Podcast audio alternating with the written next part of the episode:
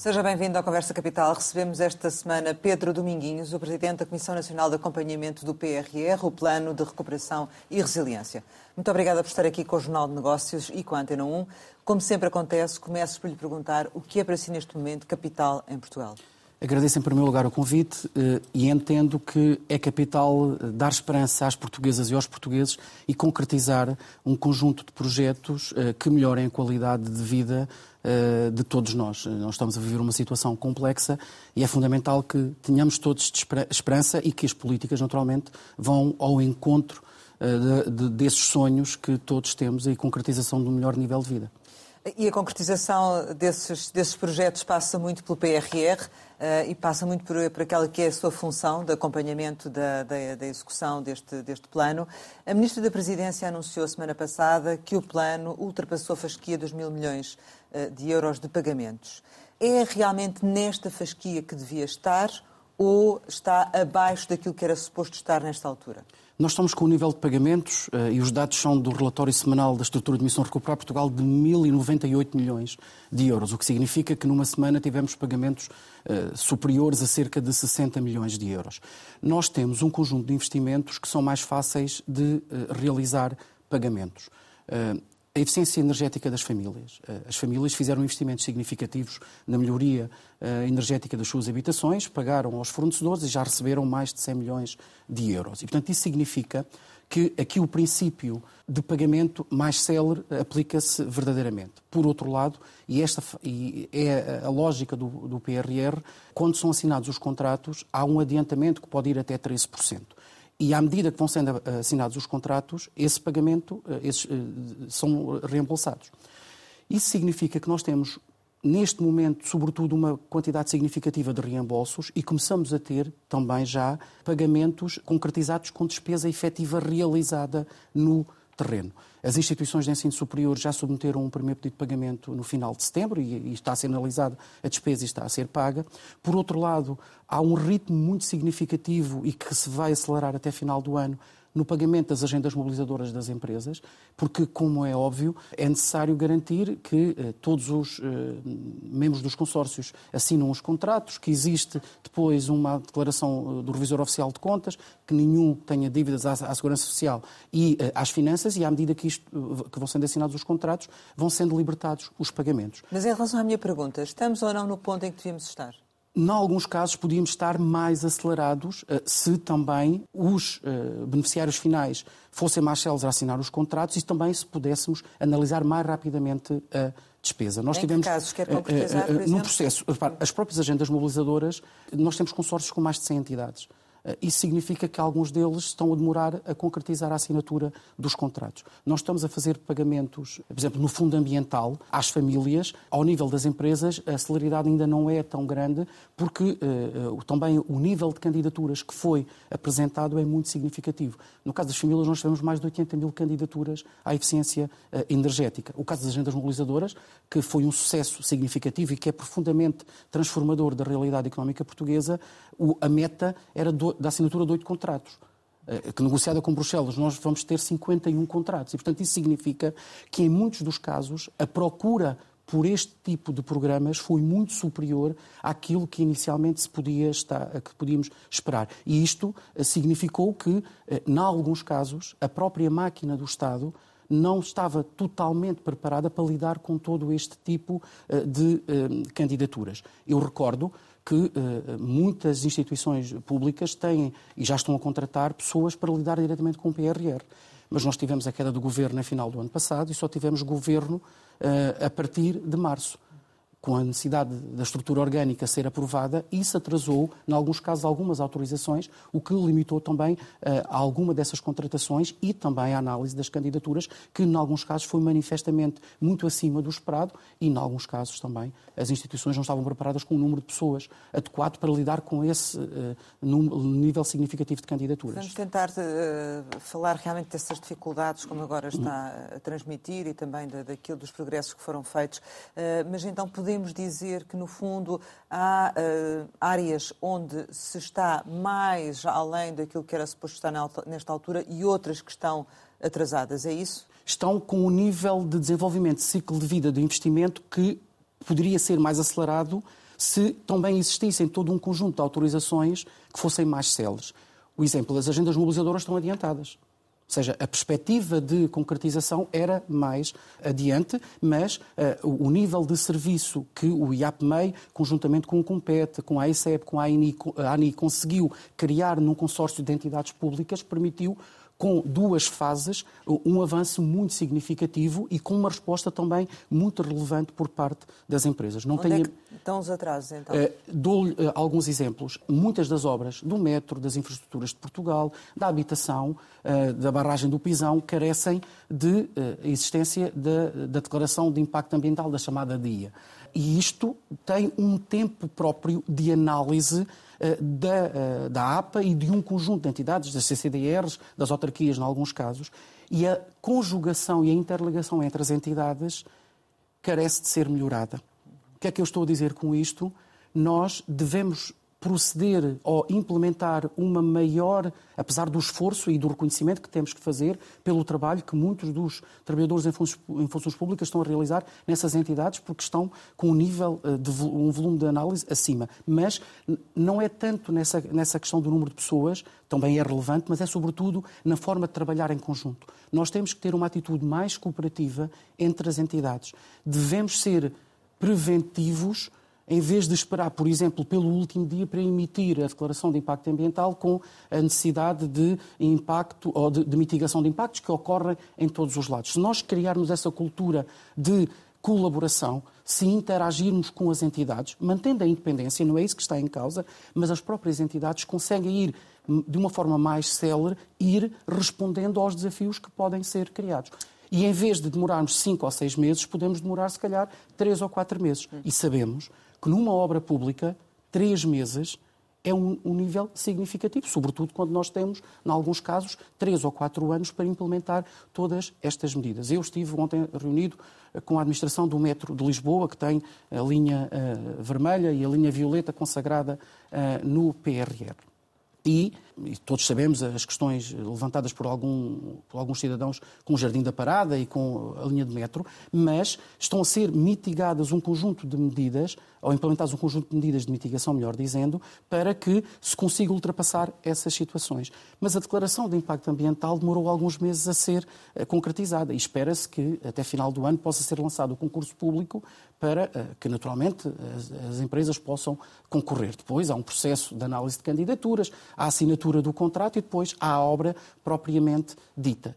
E a linha violeta tem esses desafios sobretudo. Se formos, perdão, a linha vermelha, se formos para a linha violeta, com uh, os municípios de Loures e de uh, Odivelas, os desafios já são outros, porque é metro de superfície, o que significa que a intervenção no espaço urbano dos dois conselhos é muito mais significativas. A colaboração entre as autarquias e o Metro de Lisboa é também mais relevante. E, portanto, nós temos que criar todos uma lógica de cooperação, porque a celeridade na execução é fundamental, por vários motivos. Porque temos pouco tempo, é o tempo que está negociado com Bruxelas, mas também porque as vicissitudes decorrentes da subida dos preços, de, quer da energia, isso, quer sim, da guerra, estão a levantar novos desafios claro. para a implementação desses mesmos projetos. Eh, mas eh, ainda relativamente a esta questão dos atrasos, podemos, daquilo que, que, que acabou de referir, posso concluir que não se identifica com as declarações que o Presidente da República faz quando sublinha os atrasos na execução do PRR? Eu olho para dois níveis de execução. Há um nível de execução decorrente dos contratos assinados com a Comissão Europeia e com os pedidos de uh, reembolso a que nós estamos sujeitos, que estão condicionados ao cumprimento de metas e de marcos. E até agora, nós recebemos o primeiro adiantamento, uh, o primeiro pedido de pagamento, e está submetido o segundo pedido de pagamento e estou convencido que durante o mês de novembro haverá uma resposta da Comissão Europeia, porque prefaz os dois meses, e no primeiro trimestre de 2023 vamos submeter um novo pedido de pagamentos, de reembolso. Isso significa que, de acordo com as metas e os marcos que nós nos comprometemos, nós estamos a cumprir. Isto é factual. Isto é factual. Mas... Aquilo que eu entendo nas preocupações do Sr. Presidente da República é que nós temos um conjunto de investimentos que estão em diferentes ciclos de vida. Mas para eu conseguir concretizar o metro, eu tenho que ter estudos geológicos, tenho que ter uma declaração de impacto ambiental, tenho que ter concursos públicos e isso demora uh, um conjunto de tempo que é normalmente longo de acordo com a tradição portuguesa que nós temos, com o cumprimento das regras da contratação pública. Mas não está a impedir os reembolsos, não está impedir, impedir os reembolsos. Não está a impedir os reembolsos. E, portanto, isso significa que nós temos que estar muito vigilantes com todas essas fases que normalmente não são públicas. Eh, Eu já fiz mais de 50 reuniões com uh, os senhores ministros, senhoras ministras, com beneficiários diretos e intermediários, para estar no terreno e para perceber as reais dificuldades. Nós, uh, em 31 de dezembro, temos que cumprir um conjunto de metas e são aquelas, não podem ser outras. Dito de outra forma, não pode ser, olha, como já cumpri esta, agora substituam lá esta meta uh, de, do investimento e está Imaginei a cumprir habitação. essas metas. Até agora, e as perspectivas até final do ano, há aqui uma, eu diria, um risco adicional que é porque nós temos algumas metas até final do ano de entrega de habitações na Madeira e que pode naturalmente colocar em causa porque sabemos as dificuldades que a, a indústria da construção, da construção está a sentir, quer pelo aumento do nível de preços, mas sobretudo pela escassez de matérias-primas. Nós até podemos pagar, mas se não nos entregam as matérias-primas, torna-se mais difícil. Portanto, mas há um conjunto de metas a esse nível que até agora foram cumpridas e que a perspectiva de serem cumpridas no próximo pedido de reembolso também são elevadas. O que nós estamos a fazer é antecipação de planeamento. O que é que eu quero dizer com isto? Nós sabemos quando é que as obras, por exemplo, das infraestruturas de, de Portugal, dos missing links, têm que estar concretizados. E nós estamos a tentar antecipar, com dois semestres ou com dois trimestres, em alguns casos, o que é que pode acontecer e quais são as zonas de risco que temos que atacar, por, perdão uma expressão, para conseguir evitar que alguns atrasos se possam concretizar e que possam colocar em causa a meta que está negociada. Nós temos um ano de 2023 que é muito exigente do ponto de vista da assinatura de contratos relacionados com obras públicas.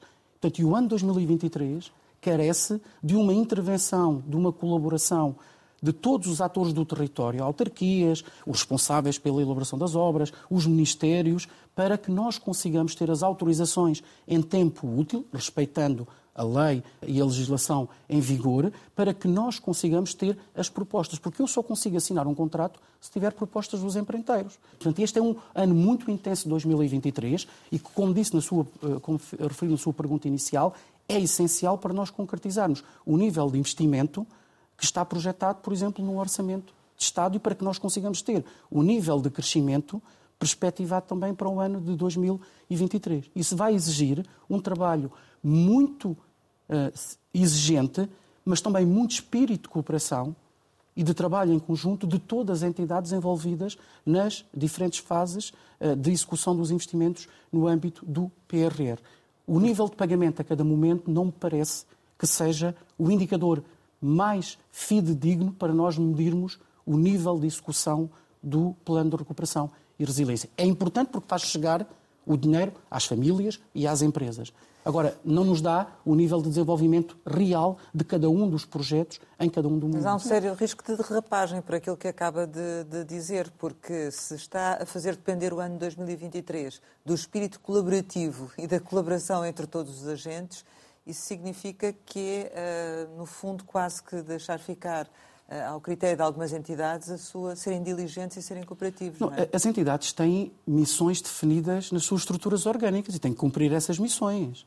O que eu estou a tentar alertar, a sugerir, a promover é maior espírito colaborativo entre as entidades porque se não houver... para antecipar. Não, porque o nível, o nível é? de execução hum. é tão exigente em 2023 todos nós temos que fazer um esforço adicional para conseguir uh, concretizar as metas que estão definidas, não apenas para 2023, mas sobretudo porque impactam a concretização dos investimentos em 2024, 2025 e 2026. Porque se nós não tivermos contratos assinados ao nível da habitação, ao nível das estradas, ao nível do metro, dificilmente nós, até final de 2026, conseguimos concretizar tudo aquilo que é objetivado. Mas isso já estava pré-definido.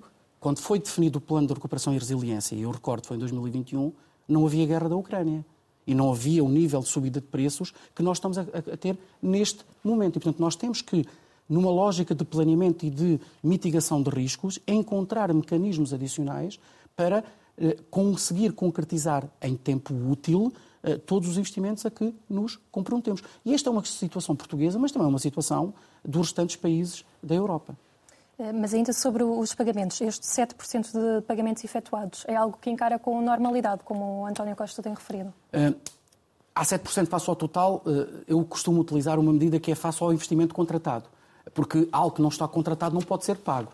E, portanto, é uma medida, naturalmente, também possível. A taxa de pagamentos face ao contratado chega quase aos 11%. e eh, deriva de um conjunto de pagamentos adicionais. Nós estimamos que até final do ano esse valor possa ultrapassar os 1.300, não sei se conseguiremos chegar aos 1.400 milhões de euros, mas também aqui, do ponto de vista das próprias entidades, temos que colocar, eh, elas têm que colocar nos diferentes sistemas que estão a ser utilizados, eh, porque não existe um sistema único para pedir pagamentos, o IAPME utiliza um, a Segurança Social utiliza outro, portanto, para nós conseguirmos realizar esses mesmos pagamentos, mas até agora nenhuma entidade ficou por pagar por falta de dinheiro. E como é que, na sua opinião, a execução do PRR português compara com os outros Estados-membros? Nós estamos na lista dos seis, sete países da União Europeia que estão mais avançados na concretização uh, do Plano de Recuperação e Resiliência. A Espanha já recebeu o segundo uh, pedido de reembolso. Portugal, com outros países, com a Itália e mais três ou quatro, está à análise eh, do eh, pedido de reembolso. Portanto, desse ponto de vista, face àquilo que nos comprometemos, nós estamos em linha e estamos a avançar a um ritmo também muito significativo comparativamente com eh, os restantes países da União Europeia. Quais são os entraves neste momento a, a que haja uma derrapagem de, de, deste percurso em 2023, nomeadamente? Eu falaria sobretudo de riscos. A, a, questão dos preços é Sim. algo, do crescimento dos preços, é um desafio muito significativo, não apenas para as entidades públicas, mas para as entidades, eh, por exemplo, do setor social uh, e da saúde. Nós temos contratados vários, uh, mas que exigem a construção. Nós temos contratados neste momento já a construção de várias uh, creches, de vários lares ou a modernização, de, de dezenas de centros de saúde, de unidades móveis de saúde, que em 2023, muitos deles já lançaram os procedimentos, estão a aguardar uh, propostas, outros já estão a assinar uh, contratos e estão a iniciar-se uh, as obras. Ainda ontem, na área da, da habitação, iniciou-se a contratação ou a construção de habitação por parte do IRU, algo que não era feito há décadas em Portugal, mas ao mesmo tempo as autarquias, porque também assinaram contratos com o IRU, vão lançar uh, várias milhares de obras uh, para a construção ou uh, remodelação de casas para habitação a custos acessíveis. E isto cria uma pressão muito significativa num setor, em dois setores fundamentais, ao nível dos projetos, da engenharia e dos projetos, e também ao nível da construção. E este é um risco, claro, da questão dos preços. O outro risco, que também já foi identificado, é a quantidade de mão de obra necessária para, eh, para todos esses mesmos eh, para a concretização de todos mesmo esses projetos. Por isso é que houve eh, a alteração da legislação. Agora, não podemos negar que este é um risco que não estava presente em 2021, que o relatório da Comissão Nacional de Acompanhamento em fevereiro deste ano já o levantava e que vai ser muito exigente para que consigamos concretizar com sucesso todas as obras. E, portanto, a possibilidade de existência de concursos uh, uh, desertos uh, já, já, já, aconteceu e já foi novamente lançado. Foram este muitos é um concursos que ficaram vazios Neste até momento agora? eu não consigo dar um não. número significativo. Há concursos desertos. Naturalmente que o mecanismo de revisão de preços facilita aqui, porque há um nível acima do preço base que as entidades podem adjudicar, desde que cumpram naturalmente os requisitos da contratação pública. Em alguns casos isso facilita, mas isso depois levanta uma outra questão é têm as entidades os recursos necessários para a concretização de todos esses projetos. E, por exemplo, na área social, algumas entidades, IPSS, Misericórdias, têm feito chegar à Comissão Nacional de Acompanhamento e ao próprio Ministério do Trabalho, eh, da Segurança Social, da Solidariedade e Segurança Social, essas preocupações para a concretização de todos esses mesmos projetos. Um outra, uma outra questão, nós temos um nível significativo de viaturas elétricas para, quer para o Sistema Nacional de Saúde, quer para uh, o setor social. Eh, os fabricantes de automóveis eh, estão com dificuldades em entregar, apesar de estarem contratados, eh, mas estão com dificuldades de entregar, porque naturalmente há uma disrupção e uma dificuldade na gestão, nas cadeias de abastecimento a nível global, e esta é uma realidade que nós temos que todos trabalhar em conjunto para ultrapassar. Em relação aos avisos, no, no primeiro relatório da Comissão de Acompanhamento do PRR alertava que, por vezes, esses avisos eram eram desadequados, a informação estava dispersa. Qual é o balanço que faz agora do, dos avisos que são apresentados a quem se candidata aos apoios do este, uh, Esta é uma situação que não está totalmente resolvida, uh, porque a Comissão Nacional de Acompanhamento continua a não ter acesso prévio aos avisos. Já falámos várias vezes com os responsáveis e, portanto, nós estamos a tentar antecipar esta situação, fazendo recomendações sobre os próprios avisos. Por exemplo, dou-vos um exemplo. Eh, vai ser, vão ser iniciadas as candidaturas no dia 25 de novembro sobre os vouchers startup. Uh, gerido pelo IAPMEI. Nós tivemos reunião quer com o IAPMEI, quer com a Startup Portugal, para levantar um conjunto de preocupações e, e também fazer um conjunto de sugestões para que houvesse simplificação, quer nas candidaturas, quer nos pagamentos eh, a ser eh, realizados aos promotores eh, das startups. Mas até agora não, nós não conseguimos ter acesso aos avisos. Aquilo que estamos a notar é que as entidades estão a aprender com aqueles que já estão no segundo aviso, com os primeiros avisos e com o terreno. Por isso nós recomendamos que era fundamental falar com as pessoas no terreno é essencial, e isso não é beneficiar ninguém, é ouvir as preocupações e perceber, porque não vale a pena eu estar a exigir demasiado eh, coisas se, eh, coisas, se depois os promotores no terreno não conseguem responder a esses mesmos desafios. E esse, esse espírito colaborativo é fundamental. Eh, e não é por acaso, numa outra área do Banco de Fomento, onde nós temos vindo a fazer profundas, profundos reparos, que quer o Sr. Ministro da Economia no Parlamento já reconheceu e eh, vai ser, é, foi apresentada esta semana a nova administração uh, de topo uh, do Banco de Fomento, onde uma das questões que foi levanta, foram levantadas, sobretudo duas questões que a Comissão Nacional de Acompanhamento já tinha referenciado. A fraca adesão das empresas e depois, por outro, própria, o próprio design dos programas para responder às necessidades identificadas de falta de capitais próprios das empresas. Mais à frente já vamos falar sobre precisamente o Banco de Fomento. Perguntava-lhe só se uh, considera que o modelo de governação do PRR, por ser de tal maneira descentralizado, se também pode estar aqui uh, na origem de, de, atrasos na execução do. Há vantagens claras da descentralização, que é estar mais próximo dos promotores. Ou seja, quem conhece melhor as empresas é o IAPMEI. Portanto, é natural que o IAPMEI esteja a gerir. Quem conhece melhor as instituições de ensino superior é a Direção-Geral de Ensino Superior. Portanto, do ponto de vista da implementação, há benefícios claros da, do princípio da capilaridade na execução. Mas para haver os ganhos totais, tem que existir regras claras, definidas a priori, para que todos nos sintamos confortáveis com essas regras e que as possamos cumprir. O que é que eu quero dizer com isto? Que algumas dessas regras estão a ser construídas ao mesmo tempo que estão a ser implementadas no terreno, porque não havia histórico do programa. E, portanto, isto significa que podem existir algumas necessidades adicionais de interações e que, em alguns casos, pode demorar algum tempo adicional para construir uma plataforma. Ou seja, quando nós estamos a construir uma plataforma, ao mesmo tempo que estamos a, a tentar uh, submeter despesa, há bugs que vão surgindo que têm uma vantagem, é que são identificados imediatamente e são resolvidos. Demora mais tempo a ficar naturalmente operacional para que nós consigamos submeter a despesa. Portanto, é este desafio que o princípio da capilaridade é fundamental. Há depois uma outra questão, que é alguma harmonização de regras uh, que os diferentes beneficiários têm que uh, respeitar.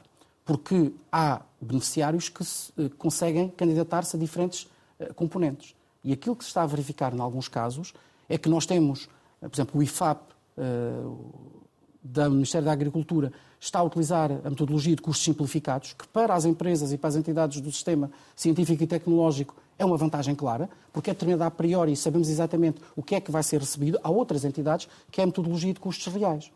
O que significa que as próprias entidades têm que preparar os seus serviços para responder a esses desafios adicionais. E, portanto, é fundamental que nós estabilizemos as regras uh, para que exista maior concentração na uh, execução uh, e que não percamos tanto tempo, é fundamental a parte administrativa, o cumprimento dessas obrigações administrativas, mas que sejam mais céleres e mais mas, eh, consensualizadas. Aquilo que tem vindo a dizer até agora, no fundo, parece que a Comissão de Acompanhamento é uma espécie de, bombeiro, porque, na verdade, há incêndios a deflagrar em todo o lado, ou, ou é o sistema, ou é a falta de colaboração, ou é uma série de, de pequenas questões que parece que estão sempre a, bloquear efetivamente o processo. Não, não há coisas que deviam ter sido acauteladas previamente? Não, é assim, nós estamos a implementar um mecanismo novo, é natural que estes problemas surjam, faz parte do é, processo é de natural? melhoria Acha que é natural? É assim, Num, num, num, mecanismo novo, nós estamos a lidar com regras que não são semelhantes àquelas que existiam anteriormente.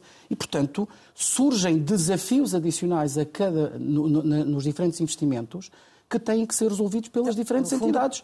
O, país não estava preparado para implementar este PRR. Não, este, o plano o de recuperação, não estava não, o plano de recuperação e resiliência é muito exigente e carece de celeridade e de decisão, na decisão na questão da definição dos uh, mecanismos administrativos, uh, que são profundamente, uh, eu diria, exigentes na sua execução. E isto é um desafio de todos nós. Não existiam. Ou seja, Portugal não estava preparado para este nível de exigência. Não, a Europa Ou o Estado não estava não, preparado Europa para este nível tinha, de exigência. A Europa não tinha este mecanismo pré-definido. Havia e há, naturalmente, experiência eh, nos fundos anteriores, e não é por acaso que nós temos eh, quase 11 mil milhões de euros do PRR eh, aprovados. Há é questões mais ao nível de pormenor que, como é óbvio, carecem de uma melhoria e da sua concretização para nós conseguirmos, como é óbvio, poder rapidamente uh, concretizar o plano de recuperação e resiliência. Em relação aos pagamentos, eh, não sei se, se, estes dados estão reais, só pouco mais de mil milhões é que já chegaram aos beneficiários finais. A Comissão Europeia pagou a Portugal 3,3 mil milhões. Uhum. Portanto, esta diferença, uh, como é que se explica? Tem a ver com a natureza das metas que foram contratualizadas. Ou seja, há várias metas, por exemplo, estão ligadas à assinatura de contratos há várias metas que estão ligadas à, à, emissão de declarações de impacto ambiental. E, portanto, eh, isto foi negociado eh, com Portugal e com todos os países. A maior parte dos países aquilo que fez foi naturalmente aquilo que é obra física, eh, está concentrada em 2025 e 2026, porque carece de tempo para ser concretizado. Isso acontece com Portugal, como acontece com todos os outros países que já pediram os pedidos de reembolso. E, portanto, esse dinheiro também permite que nós consigamos ir pagando, ou seja, ter a tesouraria para ir pagando a concretização dos projetos que os diferentes beneficiários finais vão realizando com o decorrer do tempo. Mas, portanto, as verbas estão ainda em trânsito entre os beneficiários intermédios e finais, uhum. 1,5 mil milhões. Exatamente. Isto não é demasiado elevado, este número não, não significa que há aqui atrasos ou essa explicação que acabou de dar eh, explica também isto? Também, também explica, porque naturalmente quando eu assino uh, um contrato uh, não é imediato o desembolso. Portanto, há, há aqui diferentes fases do ciclo de investimento que vão sendo pagos uh, com o decorrer do tempo. Na subcomissão para o acompanhamento do, dos fundos europeus e do PRR alertou para o risco elevado na capitalização empresarial. E já falámos agora uhum. sobre a questão do Banco de Fomento, que é fundamental nesse, nesse aspecto. O que é que, do seu ponto de vista, está a falhar e como é que o banco tem que agora acelerar esse, esse, esse domínio? O Banco de Fomento tem a responsabilidade eh, de gerir cerca de 1.300 milhões de euros, sobretudo dirigidos à eh, recapitalização eh, do nosso tecido produtivo. Nós falamos, sobretudo, de três dimensões que nos parecem fundamentais. O primeiro, porque é-nos atestado pelos dados da procura, nós tivemos poucas empresas a concorrer aos instrumentos disponibilizados pelo uh, Banco de Fomento. Uh, e aí, claramente, há um problema de procura. Uh, nós temos que chegar mais próximo às empresas, tem que, ser um, um, tem que ser feito um esforço de falar com as empresas, com as associações empresariais, para divulgar este mesmo processo. Reconhecemos que nesta questão de instrumentos de quase capital há também um desafio de aumentar a literacia financeira dos próprios empresários há, eu diria, uma concentração muito significativa nos instrumentos tradicionais de financiamento e de crédito, há menos utilização de uh, instrumentos mais sofisticados que não dependem tanto da banca comercial. Há uma terceira dimensão que nos parece também relevante e que alguns empresários nos relataram, que é o próprio desenho das medidas uh, como, está, como estão nas fichas de investimento. Importa perceber se aquilo que está a ser oferecido às empresas é aquilo que é eh, necessário para elas resolverem esse mesmo problema. Eh, e este é um desafio muito significativo, é porque o nosso tecido empresarial tem muitas pequenas e médias empresas, isso não é, é, é uma situação, mas também familiares. E a entrada no capital de um outro sócio é um desafio que nós sabemos que é muito relevante.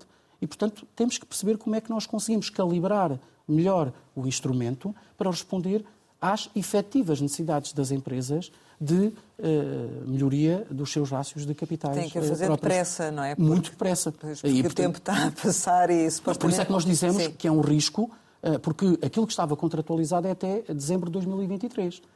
Vamos perceber qual vai ser o impacto dos fundos de, de, de capital de risco neste, na disponibilização destes produtos, mas temos que olhar com muito cuidado para a capitalização empresarial, porque carece, naturalmente, de um reforço e de uma aceleração. Mas essa meta pode não ser cumprida? Há um risco. Eh, vamos ver o que é que a nova administração vai eh, eh, implementar, quer ao nível da procura, quer ao nível da calibração dos produtos, para percebermos qual vai ser essa possibilidade de concretização real até 2023. Eu recordo também, acho que devemos também referir essa situação, a senhora Ministra Mariana Vieira da Silva referiu que está em curso um processo de reprogramação do próprio Plano de Recuperação e Resiliência, motivado, em primeiro lugar, pelo acréscimo dos 1.634 milhões de euros que Portugal teve, tem direito eh, para implementar, quer eventuais eh, metas, metas e, sobretudo, prazos que podem estar condicionados pelo aumento dos preços e pela, e pela guerra na Ucrânia. Portanto, vamos também esperar o que é que vai ser o resultado, sobretudo da negociação com a Comissão Europeia, porque não é uma vontade própria de cada um dos Estados-membros e uma eventual programação tem que ser eh, naturalmente autorizada eh, pela própria Comissão Europeia, mas os trabalhos estão a decorrer nos vários eh, organismos, nos vários ministérios, para tentar perceber o impacto que os preços terão. Sobre esses 1,6 mil milhões de euros que Portugal vai receber a mais, por não ter crescido tanto em 2020 e 2021, o que é considera, onde é que considera que devem ser alocadas essas, uhum. essas verbas? O Sr. Primeiro-Ministro já referiu que uma parte relevante seria, hum, naturalmente, canalizada para as agendas mobilizadoras. Até porque o que estava previsto inicialmente nas agendas mobilizadoras e orçamentado eram 930 milhões de euros e também já foi eh, referido publicamente pelo Sr. Primeiro-Ministro que eh, eh, existiria um apoio até 3 mil milhões de euros. Portanto, há aqui um reforço das metas, sem dúvida alguma, mas que vão ser alcançadas. Portanto, é natural que uma parte relevante das, eh, desta verba seja afeta eh, às eh, agendas mobilizadoras. Há depois um outro conjunto de investimentos que o Sr. Primeiro-Ministro também já referiu, as um, residências estudantis, que foi reforçado em 72 milhões de euros. Portanto, há aqui sempre uma, eu diria, uma conjugação entre esses 1.634 milhões de euros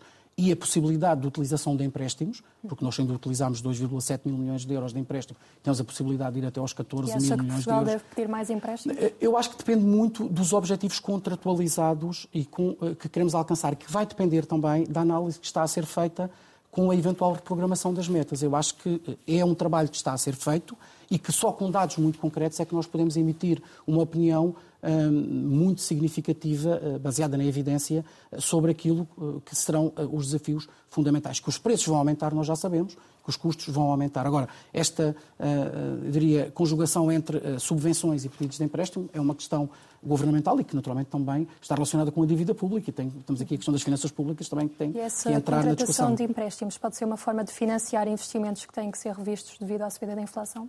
Pode ser uma forma de, eh, de, financiar ou pode ser uma forma de, eh, naturalmente, reforçar outros investimentos que, naturalmente, possam ser uh, concretizados. Eu recordo também que, no âmbito do Repower EU, Portugal vai receber um montante adicional de cerca de 700 uh, milhões de euros. E, como é óbvio, estamos a falar de investimentos relacionados com a energia, com decorrentes dos impactos da guerra da Ucrânia. Portanto, aqui há a possibilidade de introduzir novos investimentos financiados pelo Repower EU que não estão uh, no plano de recuperação e resiliência. Em relação aos investimentos que têm ser revistos, a Ministra da Presidência já adiantou que as obras no, no metro de Lisboa serão um dos investimentos que, à partida, serão revistos devido à, subida, uh, devido à subida da inflação. Que outros investimentos é que considera que podem ser prejudicados pela inflação? As obras do metro do Porto uh, são muito semelhantes ao metro de Lisboa, portanto, uh, na mesma categoria de, de investimentos. Há depois os investimentos relacionados com a habitação. E aqui nós precisamos de saber qual é o mix entre construção nova e reabilitação. Porque um, as autarquias, isso já começa a, a, ser visível, várias autarquias estão, que sempre que existam imóveis disponíveis, estão a optar por reabilitação ou estão a substituir construção nova por reabilitação. É mais barato, e é mais célere na sua concretização. Portanto, nós precisamos de perceber eh, a construção nova vai aumentar de preço, não há dúvida. Mas quando, quando fazemos um mix entre construção nova e reabilitação, nós podemos chegar aos resultados sem comprometer a meta financeira. Mas ainda é prematuro, porque as autarquias estão naturalmente a elaborar os seus planos ao nível municipal para perceber qual é a dimensão de construção nova e de reabilitação. Portanto, há uma estimativa, o próprio IRU está a trabalhar nessas mesmas estimativas, mas construção nova sim, um mix pode não significar exatamente no total, quer dos objetivos, quer do montante, esse aumento significativo, mas é uma análise que só pode, consegue ser feita no terreno. Portanto, para além do metro de Lisboa, o metro do Porto, mais algum exemplo? Não estou a falar na habitação. Sim, na habitação. E, portanto, e, e tem-nos sido reportado eh, sobretudo pelas eh, misericórdias e pelas IPSS, que o custo de construção está acima daquilo que estava uh, uh, projetado. Portanto, nos centros de saúde uh, também vai haver construção nova. É natural que todos os investimentos relacionados com a construção possam sofrer aqui algum impacto. e relativamente ao, ao, vosso trabalho e ao relatório que, que é suposto apresentarem, hum. ele será apresentado quando? no final do ano, princípio de janeiro. E, portanto, porque nós estamos a realizar reuniões com os beneficiários diretos, intermediários, os e os membros do Governo. Eh, reuniremos durante dezembro as comissões especializadas e elaboraremos o relatório eh, final que consensualiza naturalmente as conclusões das diferentes comissões eh, especializadas e, portanto, apresentá-lo-emos publicamente. Gostaríamos muito já ter um site para também o disponibilizar a toda a comunidade. Estive ontem a falar com a estrutura de missão Recuperar Portugal. Nas próximas semanas será lançado o procedimento de contratação pública. Mas é fundamental nós termos este site. Aquilo que iremos fazer é criar uma página no LinkedIn para ir fazendo, para ir dando informação ao próprio uh, público, uh, porque é essencial que também o nosso relatório uh, seja conhecido publicá-lo-emos, falaremos com Mas está com dificuldades em obter informação para fazer esse relatório não, não, ou não? Não, nós estamos com dificuldades. Eu queria realçar o espírito colaborativo de todas as entidades, quer do Governo, quer dos Ministérios Diretos e Intermediários, na obtenção. Não há, inclusivamente, nós temos acesso ao sistema de informação da estrutura Missão Recuperar Portugal, onde nós acompanhamos diariamente. Portanto, se eu for agora ao, ao, sistema, eu sei exatamente qual é o nível de pagamentos eh, que foi feito, que já pode ser diferente daquele que foi, eh, eh estava ontem. Portanto, nós temos essa capacidade e, e é muito relevante. Temos, temos quatro pessoas, para além de mim, a trabalhar eh, a tempo inteiro na estrutura de missão Recuperar Portugal. Portanto, nós temos os meios eh, adequados. A partir de 2023, nós vamos entrar numa outra fase. Para além de fazermos esse acompanhamento, queremos estar no terreno. Eh, e isto aí, só, só em 2023 é que conseguimos perceber eh, se essas pessoas serão suficientes para fazer as visitas necessárias. Mas também não queremos aqui duplicar visitas, porque os beneficiários intermediários também vão fazer visitas ao terreno e, portanto, temos de ter aqui alguma uh, parcimónia, mas sobretudo planeamento para não irmos aos mesmos locais e complementaridade é? tem que ser feita. Qual, qual, é que seria neste momento a sua principal recomendação ao, ao Governo relativamente ao que está a ser feito? Nós temos que conjugar todas as entidades para a concretização dos investimentos no terreno, para as aprovações necessárias por parte das diferentes entidades. E este é um trabalho que tem que ser diário e constante. Portanto, tem que haver este sentido de celeridade para uh, que cada um dos organismos possa, naturalmente, cumprir a sua missão, porque sabemos que em eh, investimentos que dependem da intervenção de diferentes organismos é fundamental esta cooperação uh, entre todas as as entidades. E isto é fundamental para que nós consigamos. Por outro lado, há celeridade em todos os níveis, porque muitas vezes a autorização dos investimentos também demora algum tempo a ocorrer.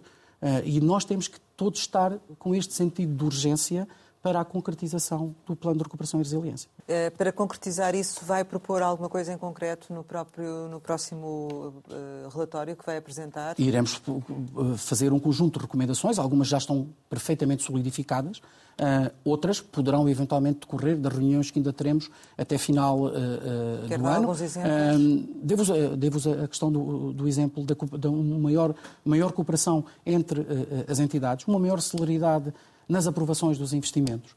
Eh, acho que, em alguns casos, nós precisamos de maior celeridade e perceber que isto é fundamental para ser concretizado, porque dois meses de atraso na emissão de uma autorização projeta dois meses para a frente. Portanto, nós temos que ter. Nós, nós, se nós tivermos um gráfico de Gantt uh, nas nossas mesas, para perceber as diferentes fases uh, que um investimento tem, percebemos que dois meses de atraso pode significar um impacto adicional eh, para a frente. E, portanto, e, e estamos em 2026. É que aqui nós temos uma restrição que é clara. Mas isso também leva a concluir que necessariamente vai ser preciso mais tempo. Aliás, como o Governo já pediu a Bruxelas. Uh, nós precisamos de ter um ano de 2023 minimamente executado para perceber o impacto. Há algum tempo, por exemplo, que não necessita de ir para além de 2026. Há algumas entidades que têm no seu plano a concretização em final de 2025. Portanto, o adiar três meses ou seis meses está dentro do prazo de 2026. E há várias entidades onde a questão da construção ou de estradas uh, ou de habitação está a 2025 e nós, com um alargamento de três meses ou de seis meses, estamos ainda dentro do prazo de 2026. Mas o ano de 2023 vai ser aqui essencial para nós conseguirmos perceber o impacto no. Então, neste momento, ainda não é possível dizer que precisamos de mais tempo, é isso? Em alguns casos, porque aqui uh, não é só tempo. Porque se nós lançarmos todas as obras ao mesmo tempo, isso é uma questão, um princípio básico da economia, podemos correr o risco de algumas obras ficarem desertas, porque os empreiteiros vão candidatar-se uh, aos, às obras que forem mais interessantes, quer do ponto de vista da margem que possam libertar, quer da constância dos meios que possam utilizar. É diferente ter uma, uma obra que vai demorar três meses ou uma obra que vai demorar dois anos. Os próprios empreiteiros têm, naturalmente, fazem essa seleção que é perfeitamente natural, natural e legítima nessas mesmas obras. E, portanto, por isso é que eu estava a falar que o ano 2023 vai ser mesmo relevante. Para decidir se efetivamente vamos precisar de mais tempo ou não o Sr. Primeiro-Ministro já uh, lançou o desafio porque disse que uh, pode ainda aquecer mais a economia do ponto de vista dos preços. Eh, este é um argumento económico que é perfeitamente é válido. É um pedido preventivo, digamos assim, ou é efetivamente necessário mais tempo? Em alguns casos, mais tempo dava-nos maior capacidade de planeamento, não tenho a mínima dúvida. E que essas questões dos preços podiam ser mitigadas, não tenho Portanto, essa facilitava, dúvida. No fundo, Sem dúvida alguma, a facilitava a execução. Isso. Para concluirmos, diga-me, como é que acha, do seu ponto de vista, cumprindo este PRR, como é que vai ficar o país? A questão dos impactos é fundamental. O PRR serve exatamente para os impactos. Eu estou convencido que a concretização do PRR permite um, um, vai permitir um país mais qualificado. Não apenas nos jovens, mas sobretudo na população ativa, onde nós temos um déficit claro, é talvez o nosso maior déficit, que é as qualificações da população ativa. Depois, queremos ter um país que seja capaz de responder com maior rapidez, com maior qualidade, uh, à questão da inclusão e da coesão territorial. Deixe-me dar um exemplo, dois exemplos muito claros. Existe uma medida na componente C10 mar relacionado com a modernização das embarcações. As candidaturas que estão neste momento já aprovadas são cerca de, cerca de quatro dezenas e vai abrir um segundo aviso até final do ano. Permitiu a recuperação económica de três estaleiros em Vila Real de Santo António, em Peniche, na Póvoa do Varzim, porque passaram a ter trabalho para os próximos anos. E, portanto, como nós, isso é uma medida de impacto porque significa que um setor económico que estava com dificuldades económicas claras, fruto do PRR e da modernização das, hum, das embarcações, pode ter uma resposta muito clara. Um outro exemplo, nós vamos ter uma segurança social que seja mais célere, por exemplo, que consiga atribuir pensão na hora, e já está a fazê-lo neste momento, que facilite a vida às empresas por exemplo, fazendo com que, quando elas têm que preencher o relatório único, e nós sabemos que é muito significativo, uma parte significativa dos campos estejam pré-preenchidos, e isto é, vai ser possível de concretizar muito rapidamente. Portanto, está a haver um, uma profunda transformação do Egito na segurança social para facilitar e para diminuir os custos do contexto. Esses impactos são essenciais e nós vamos ter brevemente uma reunião com a Plana AP para definir um conjunto de indicadores de impacto, porque nós só conseguimos perceber o impacto se os conseguimos medir e se tivermos indicadores para os medir. E, mas, em alguns casos, o PRR é limitado naquilo que pode alcançar. Várias empresas têm dito que o PRR devia responder a problemas imediatos. O PRR não pode responder por uma simples razão. É quando foi desenhado, as medidas, as medidas previstas não eram para responder aos desafios da guerra, porque foi planeada em 2020. Exatamente. É bom que nós uh, tenhamos esta uh, noção. Chegamos ao final hum. e, como habitualmente, costumamos lançar algumas palavras para uma resposta rápida. A primeira é chance. Memórias e, sobretudo, um porto de abrigo. Dominguinhos. 29 pessoas com esse nome no mundo. Instituto Politécnico de Setúbal. O meu primeiro emprego e onde tive a capacidade de aprender uh, tudo aquilo que hoje sei e também de iniciar um processo de profunda transformação. Mariana Vieira da Silva. Uma ministra que tem uma responsabilidade muito relevante neste governo e na concretização do plano de recuperação e resiliência. Alta velocidade? Essencial para a descarbonização da economia e para a celeridade nas deslocações. Impossível. Não existe quando nós colocamos todo o nosso empenho e o nosso esforço. Incompatibilidades? Todos temos de ter muito cuidado com elas. Integridade? Fundamental para nós conseguirmos uh, estar nas funções públicas. Desafio. A concretização do PRR. Família. O melhor que nós temos. Mãe. Uh, uma inspiração. Benfica. Uma paixão. Portugal. O nosso desígnio. Pedro Domingues, muito obrigada por ter estado aqui com a Antena 8 Obrigado. Jornal de Negócios. Pode rever este Conversa Capital em www.rtp.pt. Regressamos para a semana, sempre neste dia, esta hora, e claro, contamos consigo.